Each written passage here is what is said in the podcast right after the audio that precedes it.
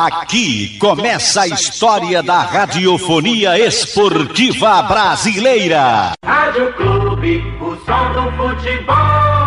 Boa tarde para você, um grande abraço ao amigo ligado aqui no Canhão do Nordeste, a Super Rádio Clube de Pernambuco. A Procuradoria do Superior Tribunal de Justiça Desportiva do Futebol entrou ontem com uma denúncia contra o esporte. O STJD pede a interdição preventiva da Ilha do Retiro e que o clube atue com portões fechados nas partidas como mandante e sem direito à carga de ingressos nos jogos como visitante, denunciado em três artigos do Código Brasileiro de Justiça Desportiva, o Leão também pode perder pontos conquistados na partida contra o Vasco, além de beneficiar o Vasco da Gama, que, segundo o regulamento, receberia os pontos em disputa. O Leão segue a sua preparação, ou melhor, dá início à sua preparação, visando o jogo do próximo sábado diante da equipe do Londrina fora de casa. O esporte não pode pensar em outro resultado que não seja a vitória. Vamos ouvir aqui na Clube de Pernambuco Augusto Carreras, que falou assim: Privilégios, situações que são dadas a determinados times que você não entende. O esporte sofreu e vem sofrendo ao longo do campeonato todo com questão de falta de critério entre o relacionamento de vá e do juiz de campo. Não é? Isso aí não é a primeira vez que a gente relata, isso não é choro, não é até porque não é choro de perdedor, porque nós não perdemos o jogo, não é? mas é o que tem acontecido. Não é? Você vê claramente que a bola, é? no primeiro tempo nós tivemos dois lances que o VAR podia ter chamado, dois lances de possíveis pênaltis, eu estou falando de possíveis pênaltis, que podiam ter sido analisados pelo VAR, não é? o VAR não chama.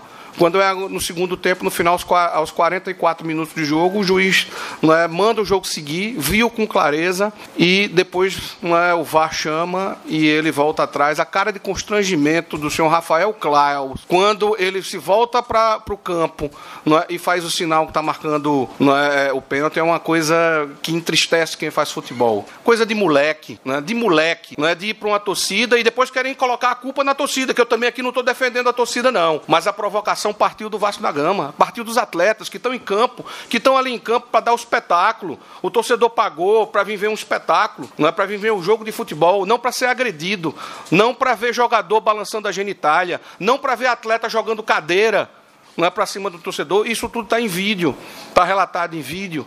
Não é? E aí você tem depois não é? Uma, uma situação onde a Polícia Militar, rapidamente, e aqui eu quero elogiar a Polícia Militar do Estado de Pernambuco, não é? porque prontamente interviu, prontamente conseguiu contornar toda a situação, não é? no intervalo muito curto, contornou a multidão, não é fácil contornar a multidão, controlar essa multidão, a Polícia Militar consegue controlar essa, essa multidão, e diz, dentro do campo, dentro do campo, Coronel, o Tenente Coronel Washington relatou ao trio que tinha condições de segurança para que a partida prosseguisse. Não é? Disse isso claramente na minha frente, na frente do presidente, na frente de dirigentes do Vasco, não é? E inesperadamente, não é, o trio de arbitragem, sob protesto da diretoria do esporte, resolve ir para o vestiário, não é, para tomar a decisão de, de dentro do vestiário. E aí, paz, minha gente. Dentro do vestiário ele manda chamar o comandante de, da, da, do policiamento do jogo, não é, manda chamar, não é, o treinador dos dois times e um dirigente de cada time, para comunicar que não ia prosseguir a partida por falta de segurança, tendo inclusive nessa hora sido interrompido não é pelo comandante, pelo, pelo, pelo coronel Washington, e quando ele relatou que, que, que a polícia militar garantiria a segurança para a continuação do espetáculo. O que foi dito dentro de campo foi relatado dentro da sala do árbitro também. Não é? E mesmo assim, o juiz resolve, não é, alegando que não teria condições não é, de garantir a segurança. Não é? Eu não sei como é que ele diz isso, porque quem garante a segurança é a polícia militar. É? E ele resolve encerrar o jogo de dentro do vestiário.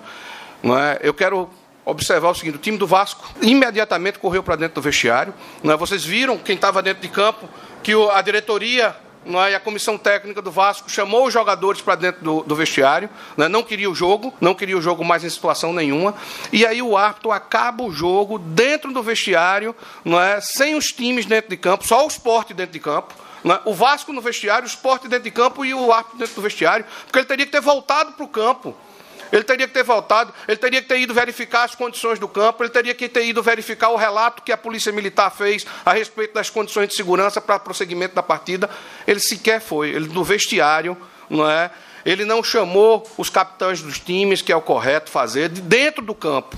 Ele teria que ter feito isso dentro do campo. Mas nem coragem é, de ir para dentro do campo ele teve. Este é Augusto Carreiras falando aqui no Canhão do Nordeste. O Leão dá início hoje à sua preparação visando o jogo do próximo sábado. Vale três pontos e esquecer o jogo diante da equipe do Vasco. Sem clube, não há futebol.